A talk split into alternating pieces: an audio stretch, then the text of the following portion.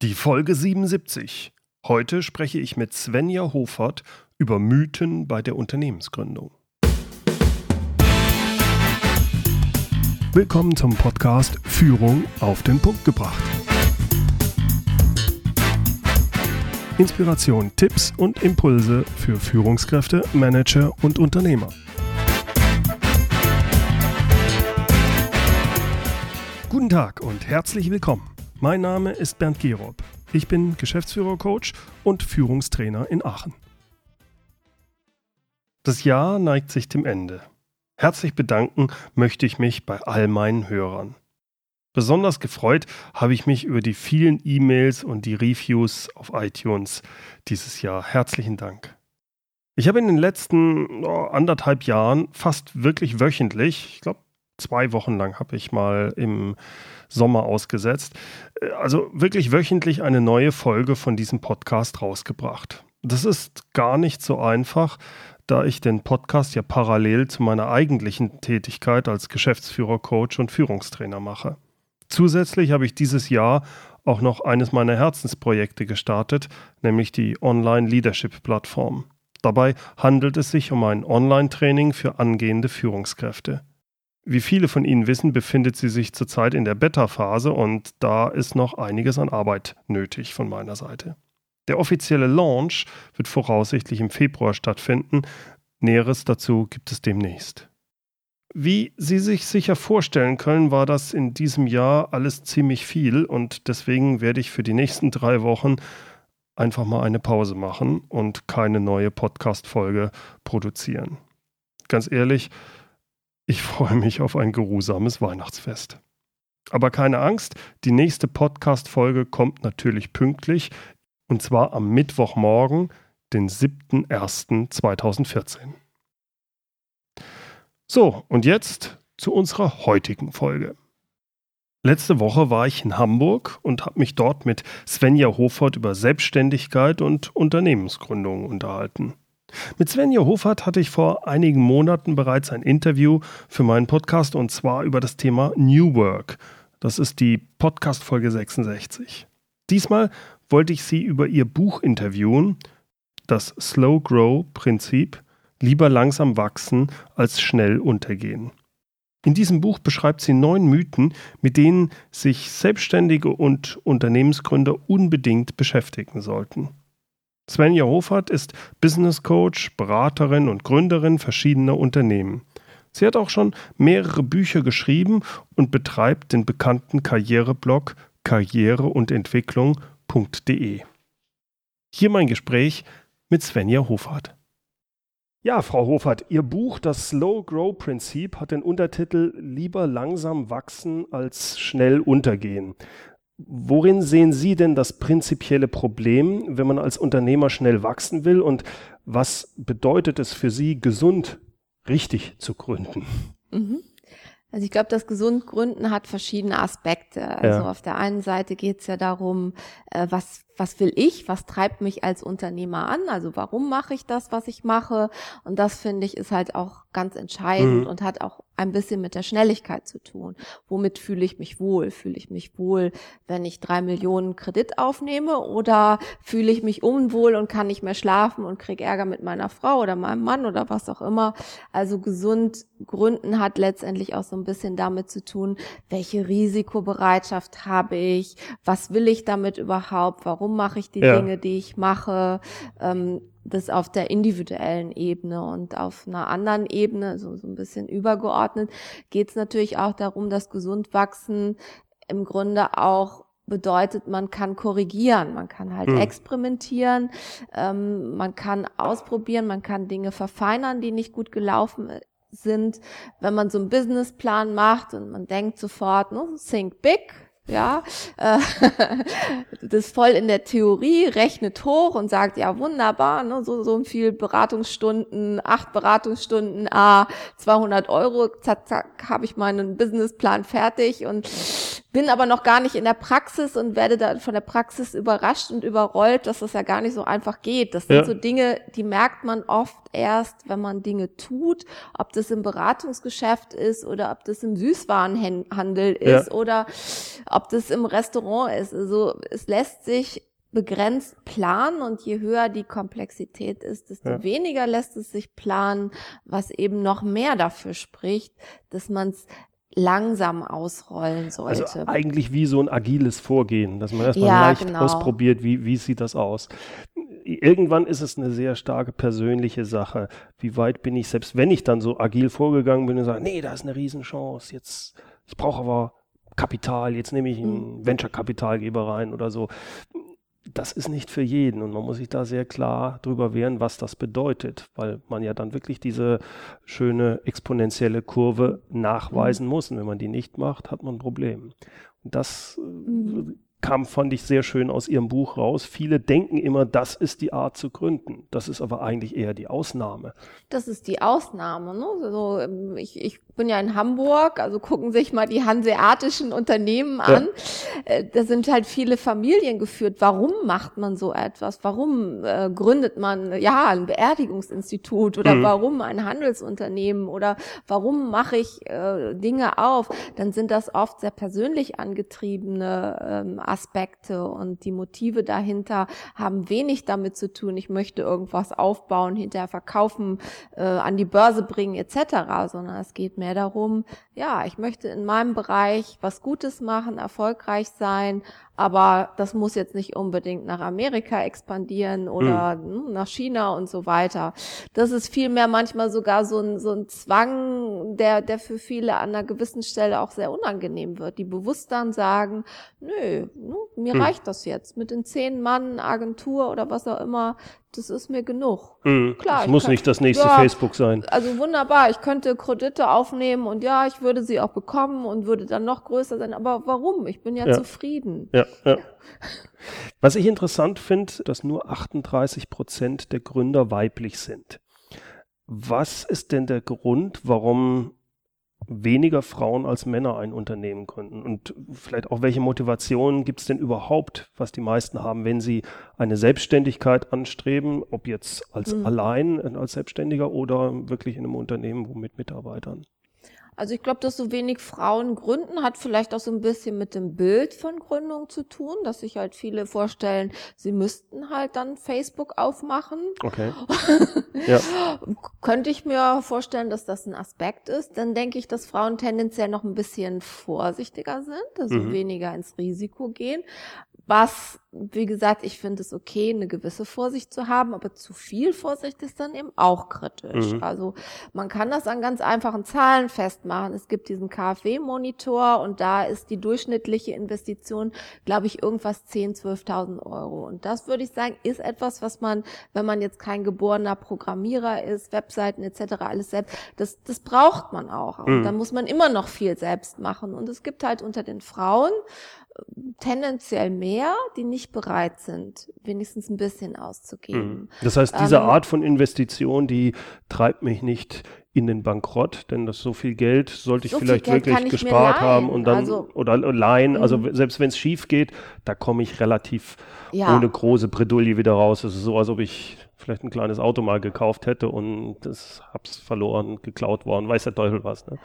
Genau, also ich glaube, ein bisschen was muss man riskieren, nicht mhm nicht überverhältnismäßig viel und ich würde auch immer sagen, wenn man Banken äh, umgehen kann, äh, versuchen Sie Banken zu umgehen. Jo. Was ich erlebt habe, ist einfach, man muss ganz viele Versicherungen abschließen, man muss unheimlich viele Kompromisse eingehen, man ist ewig beschäftigt mit der Theorie, äh, nämlich dem Businessplan und könnte in dieser Zeit viel wichtigere praktische Schritte gehen, ja. die einem am Ende un ungleich mehr bringen würden. Also ja. dann im Zweifel lieber verzichten. Mein, meine Erfahrung ist auch, dass äh, es ist wichtig, solche Businesspläne zu machen, aber kein einziger Businessplan geht auf. Das heißt, ich muss ja. möglichst rasch in die in die Realität. Ich muss möglichst rasch in die Realität und ich habe es im Buch, glaube ich, auch am ja. Beispiel dieses Fahrradhandels. Es gibt, wenn ich auf der Insel Usedom oder auf Rügen äh, den x-ten Fahrradhandel aus, aufmache, dann kann ich auf, auf Marktanalysen zurückgreifen, auf Erfahrungswerte und ich kann einigermaßen solide berechnen, was mir dieser Fahrradverleih äh, einbringen wird. Aber bei allen komplexen Unternehmungen und allen, die mit Dienstleistungen und mhm. mit Wissen zu tun haben, wird das viel, viel schwieriger und bei Internetgründung noch viel mehr. Mhm. Da gibt es ja deswegen auch dieses, ne, so, ich habe Slow Grow, dieses Lean Startup, mhm. dass man wirklich ganz klein und schlank startet. Ja, ja, ja. Für welche Menschen ist denn prinzipiell eine Firmengründung, also die Selbstständigkeit geeignet und für welche würden Sie sagen, oh, da ist besser das Angestellten, die, die sind glücklicher, wenn sie als Angestellte arbeiten? Also ich glaube, es gibt ganz, ganz unterschiedliche Gründer und halte es eigentlich für falsch, da so Kategorien mhm. aufzumachen. Mhm. Weil hm, manche sagen, ja, man muss halt eine Unternehmerpersönlichkeit haben, aber was ist eine Unternehmerpersönlichkeit? Ich glaube, was jeder braucht, ist halt eine gewisse Fähigkeit zur Selbststrukturierung. Mhm. Braucht man aber im Grunde auch im Beruf. Also, zumindest sehr, ja, ja, also man muss halt wissen, was man mit dem Tag anfängt, wie man den aufteilt, sich selber Aufgaben geben können. Das ist, glaube ich, ganz wichtig. Und was auch wichtig ist, man braucht eine relativ stabile Persönlichkeit in dem Sinne, dass man nicht sofort ähm, umfällt, wenn man eine erste Kritik oder ein erstes Feedback bekommt. Mhm. Und ich glaube, diese zwei Dinge sind ganz wichtig und der Rest ist individuell. Also ich kenne Gründer, die haben ähm, sich selbstständig gemacht, eine Frau mit drei Kindern, weil das einfach besser ins Leben passte, mhm.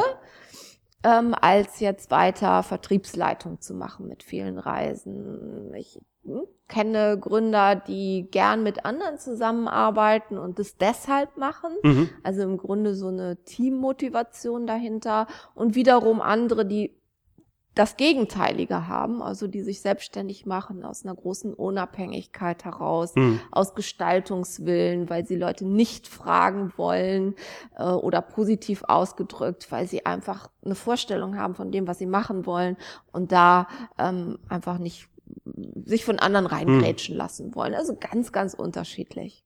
Sie unterscheiden ja zwischen Selbstständigen und Entrepreneuren. Vielleicht können Sie da mal ein bisschen drauf eingehen, was da den Unterschied mhm. ausmacht. Also bei den Selbstständigen, oft auch freiberuflich Tätigen, ist es oft auch so eine Inhaltsbezogenheit. Also die machen die Dinge auch, weil der Inhalt ihnen was gibt, mhm. weil das Thema an sich wichtig ist, weil die einfach selber auch noch was machen müssen. Also, also das sind die Leute, die auch gerne in der Facharbeit tätig ja, sind. Ja, die auch nehmen Sie einen Rechtsanwalt, mhm. der, der auch äh, selber noch beraten möchte ja, ja, oder ja. Ähm, auch, auch ein Coach oder Berater. In aller Regel sind die schon mehr, ja, da gibt denen auch das Thema was, mit dem sie sich beschäftigen oder der Kontakt mit Menschen. Und der Entrepreneur auf der anderen Seite, dem ist das nicht der zentrale Motivator, sondern der möchte etwas aufbauen, äh, weitertreiben und möglicherweise also irgendwann übergeben. Der Entrepreneur ist derjenige, der wirklich sagt, ich will, ich brauche auch Mitarbeiter. Ich will etwas aufbauen,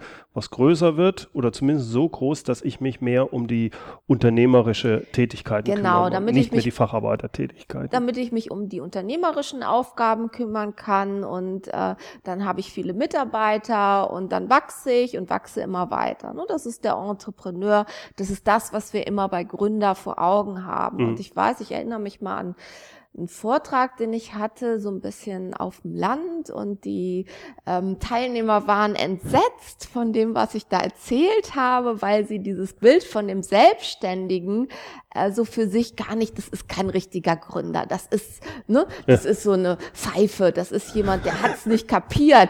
Äh, das ist jemand, den kann man nicht richtig ernst nehmen. Und ähm, da hatte ich schon äh, ganz schön viel Gegenwind. Ne? okay. Wo, wo für mich das eigentlich so ganz selbstverständlich ist ja. und ich auch ganz viele erlebt habe, die den Weg vom Selbstständigen zum Entrepreneur nehmen konnten im Laufe der Zeit. Also sprich, dass sie das Produkt oder ihre Dienstleistung skalierbar machen, dass mhm. es Mitarbeiter gegeben hat. Und es gibt durchaus auch was dazwischen. Ja. Es, hm? ich denke auch, dass es eine schöne, dass das eine schöne Möglichkeit ist, wenn ich sage, das Risiko ist mir zu groß, direkt in die Selbstständigkeit zu springen oder Unternehmer zu werden, dass man sagt, ich mache nebenher erstmal ein bisschen was, baue mir da was auf, schau, ob es funktioniert, spring dann in die Selbstständigkeit und na, nachher, so wie Sie sagten, wenn ich dann bestimmte Sachen skalieren kann oder eine neue Idee mhm. habe, dann ein richtiges Unternehmen zu gründen mit Mitarbeitern, so wie, äh, aber es muss nicht sein. Es kommt darauf an, welche Motivation ich habe. So, so verstehe ich das. Und das genau, fand ich genau, sehr schön und, bei und Ihnen wie sich die Motivation vielleicht auch im Laufe der Jahre ändert. Ne? Ja, Was am ja. Anfang wichtig war, muss vielleicht nach fünf Jahren nicht mehr so wichtig sein. Und deswegen glaube ich, kann das durchaus ein fließender Übergang sein. Und mhm. es wird ganz oft so das ist das Idealmodell, das schafft Wirtschaftswachstum, mhm. Das will der Staat und da haben wir hier irgendwelche Selbstständigen, die dieses Wachstum in viel zu kleinem Rahmen bringen, ja. wollen wir eigentlich gar nicht. Ne? Das ist auch mein Eindruck, dass äh, der, der Staat oder auch der, die Länder sehr gerne sehen, wenn die Leute ein Unternehmen gründen, weil da ja mit Mitarbeiterplätze geschafft werden. Also mhm. Äh, und dass die Selbstständigen eigentlich gar nicht so wahrgenommen werden, obwohl es sehr viele davon gibt. Obwohl es viele davon gibt und gerade im Zuge der Digitalisierung, das ja. einfach ein, sich auch sehr stark verändert. Man braucht ja gar nicht mehr diese riesen Mannschaften, um Ideen aufzubauen. Mhm. Also es gibt ganz viele Internetportale oder Geschäftsideen im Internet, die gar nicht so viel Manpower brauchen. Ja, ja, ja. Und äh, von daher ähm, glaube ich, ist es auch was, was da vernachlässigt wird, der Gedanke, dass die Digitalisierung auch möglicherweise ein anderes Unternehmermodell mit ja. sich bringt. Hm? Was ist denn wichtig für einen Selbstständigen und wie auch für Unternehmer? Was sollte er mitbringen? Also welches Wissen oder welche Eigenschaften sind entscheidend? Und äh, was sollte er wirklich können oder wissen und was kann er outsourcen? welche Fähigkeiten kann also kann man auch sagen, also die kannst du getrost im Laufe der Zeit aneignen. Mhm. Genau, also wenn wir jetzt den Selbstständigen nehmen, dann ist es ja ganz oft so, der ist fachlich motiviert, also intrinsisches Interesse an mhm. einem Thema. Ähm, das, das ist gut, das kann einen auch sehr weit bringen und das ist auch sehr wichtig. Oft kommen die nicht aus Unternehmerhaushalten, also sind nicht unternehmerisch in diesem Sinne Entrepreneur sozialisiert. Das heißt, sie brauchen ein bisschen mehr Zeit, sich da auch zu entwickeln und so ein bisschen auch diese unternehmerische unternehmerische Rolle einzunehmen. Mhm. Dazu gehört sowas wie delegieren können. Ja? Mhm. Also den Steuerkram jemand machen zu lassen, auch wenn das nun mal ja. Geld kostet, aber das ist so der erste Schritt raus damit. Ja. Und ähm, Buchhaltung, solche Geschichten. Ja, ne? genau. Also bestimmte Sachen einfach auch abgeben zu können, das ist ein Learning, was man, äh, was ganz wichtig ist dann ein Learning, dass, dass die erste Phase in der Gründung einfach auch manchmal anders ist als nach zwei, drei Jahren. Mhm. Also weil man sich auf solche Themen wie Akquise äh, konzentrieren muss, das vielleicht auch nochmal neu lernen, wie das geht. Äh, solche Aspekte kommen dazu. Überhaupt auch auf Leute teilweise ja. zuzugehen. Wenn ich in meinem jetzt ein toller Programmierer bin, äh, tue ich, tu ich mir vielleicht ein bisschen schwer mit, wirklich dann auf Kunden zuzugehen. Ne? Genau, und das ist manchmal eine längere Strecke, die die Menschen dann gehen müssen, mhm. eben weil sie nicht, sagen wir mal, sozialisiert sind in ja. dem Bereich und das erst nochmal lernen müssen. Ähm, sonst glaube ich, braucht man von der Persönlichkeit im Grunde den, den Willen, das zu, okay. zu und wollen. Der ist und, mit der Motivation ja, stark und ich habe halt immer wieder festgestellt, auch bei, bei Kollegen oder Kunden, ich sage immer, wenn du die ersten drei Jahre durchgehalten hast, irgendwie, hm. auch mit Kompromissen, dann macht man vielleicht auch mal den einen oder anderen Auftrag, der jetzt nicht so, ne, hm. eigentlich das war, was man angestrebt hat im Businessplan, äh, dass äh, das dann weitergeht. Hm. Nur muss man dann anfangen zu sortieren. Ja, ja, also ja. seinen Laden zu sortieren und darf dann nicht zu einem äh, ja, Supermarkt im Dienstleistungsbereich ja, werden, der alles anbietet. Also die, ich muss aufpassen, dass ich nach wie vor meine Positionierung klar habe. Ansonsten ja, wird's gefährlich. Ne? Sonst ne? wird's gefährlich. Ne? Ich habe im Buch so ein Beispiel von jemand, der, weiß ich, von, von esoterischer Beratung bis hin zum Fahrradverleih, bis hin ne, äh, Parfümverkauf, alles, ja. alles macht. Das ist natürlich ähm, für die weitere Entwicklung nicht gut, weil ja. man dadurch die Umsätze einfach nicht mehr steigern kann, sondern man ist in vielen Dingen tätig, aber man wird nicht besser. Ja, ja. Und das muss nach drei Jahren anfangen. In Ihrem Buch schreiben Sie sehr schön über neun Mythen. Und auf einige wenige würde ich gerne mal äh, eingehen. Und zwar eine, die ich sehr gut finde, sehr interessant. Sie schreiben, Sie müssen sich nicht spezialisieren, Sie sollten Ihre Idee entwickeln. Vielleicht mhm. könnten Sie auf dieses Mythos mal ein bisschen. Also das Mythos ist mhm. ja, ich muss mich spezialisieren direkt von Anfang an. Ja, genau. Und, also ich habe da auch, auch, auch tatsächlich viele Zuschriften bekommen von, von Lesern, die gesagt haben, ja, genau das war's. Ich war bei einem Berater, habe unheimlich viel Geld ausgegeben, der hat mich so zugespitzt. Ja, also mhm. es gibt so Berater, die machen das immer nach dem gleichen Modell und dann sehen am Ende auch alle gleich aus und es ist immer das gleiche System. Sprich, finde ein, ein, ein spezielles Thema, was jemand anderes noch nicht abdeckt. Das soll möglichst äh, ja, nur zum Beispiel nehmen Sie Karriereberatung, ne, nur MBA-Beratung, ne? Mhm. nur MBA-Beratung im amerikanischen Raum oder im französischsprachigen Raum. Ja. Ne? Also wäre so eine typische einfache Denkart oder Webdesign für Zahnarztpraxen oder solche ja, Geschichten. Ja. Und ähm, die dann mir geschrieben haben, sie wurden dahingehend beraten, haben das Buch gelesen und haben gedacht, hätte ich das am Anfang gelesen, hätte ich mir drei Jahre gespart. Ja. Weil ich hatte drei Jahre im Grunde keine Aufträge. Okay. Weil das nämlich das Dilemma daran ja. ist, äh, dass man dadurch nicht ins Doing kommt. Die Akquise dauert sehr lange und es ist oft auch falsch gedacht. Äh, man kann durchaus mit breiteren Geschäftsideen oder Dienstleistungsangeboten erfolgreich sein und vor allen Dingen am Anfang ist es halt wichtig, um Erfahrung zu machen. Das, das ist, glaube ich, der Punkt. Ich muss, ich muss in den Markt raus, selbst wenn ich das als Positionierung vielleicht habe, aber ich muss erstmal schauen, funktioniert das denn überhaupt? Und wenn es dann halt ein anderer Auftrag ist, dann mache ich den halt mal mit, einfach um die Erfahrung zu haben. Vielleicht ver verändert sich auch meine Sichtweise dann und irgendwann mhm. später positioniere ich mich besser in dieser Art. Ja, das kann ich gut verstehen. Mhm. Äh, das passt eigentlich auch zu, ich weiß nicht, äh, ein, ein Punkt war das mit dem Marketing. Mhm. Das kriege ich, ich krieg's jetzt nicht mehr ganz aus dem Kopf, äh, aus dem Kopf äh, richtig hin. Da hatten sie gesagt, äh, man sollte aufpassen, dass man nicht zu viel direkt im Anfang in extremes Marketing steckt. Vielleicht könnten Sie ja. da noch was dazu sagen. Genau, da ma mache ich mich wahrscheinlich bei einigen sehr unbeliebt.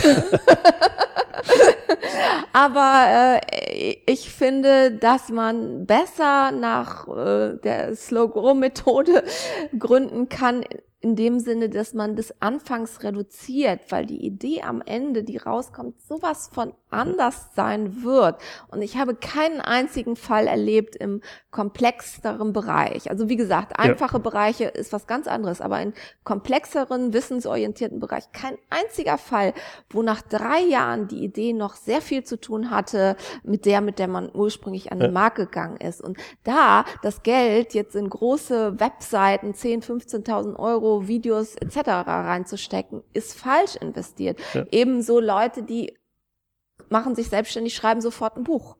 Mhm. Ähm, das ist ganz oft verpufft das an der Stelle, ne? weil, weil da noch gar nicht das drin sein kann, was man später macht. Also man mhm. startet zum Beispiel, denkt, okay, es gibt am Markt kein Buch für Selbstbewusstsein, also mache ich das und dann habe ich das Buch, meine Tätigkeit entwickelt sich aber komplett anders und dann gibt's dann so ein Gap.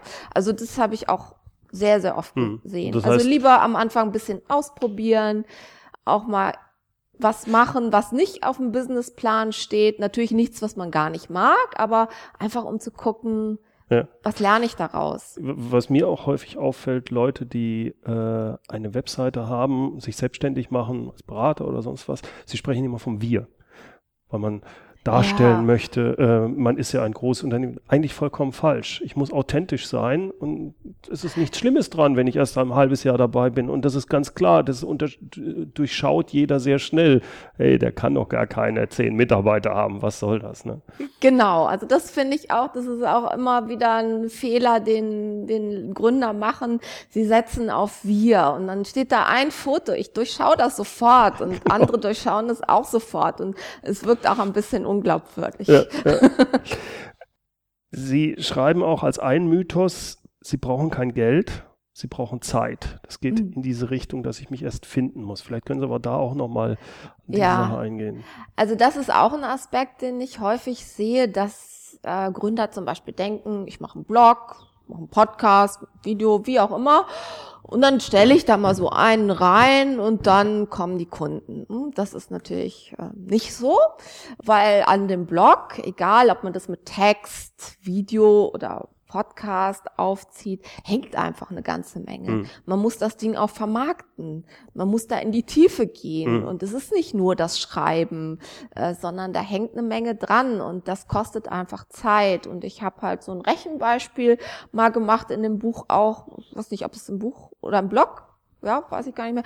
Aber auf jeden Fall gibt es ein Rechenbeispiel. Stellen Sie sich vor, Sie nehmen im Durchschnitt 80 Stunden, äh, 80 Euro, äh, um, um Texte zu schreiben, mhm. Podcasts aufzunehmen, Videos zu drehen und so weiter. Das ist nicht immens hoch, also mhm. Durchschnitts äh, Preis. Was, ja. Und äh, wenn sie das machen, machen das zehn Stunden am Tag, zehn mal 80 Euro, haben sie im Grunde in sich selbst investiert. Hm, hm. Und das sehen viele nicht. Die sehen nur, wenn das Geld auf das Konto kommt, dann bin ich wertvoll, dann habe ich was gemacht.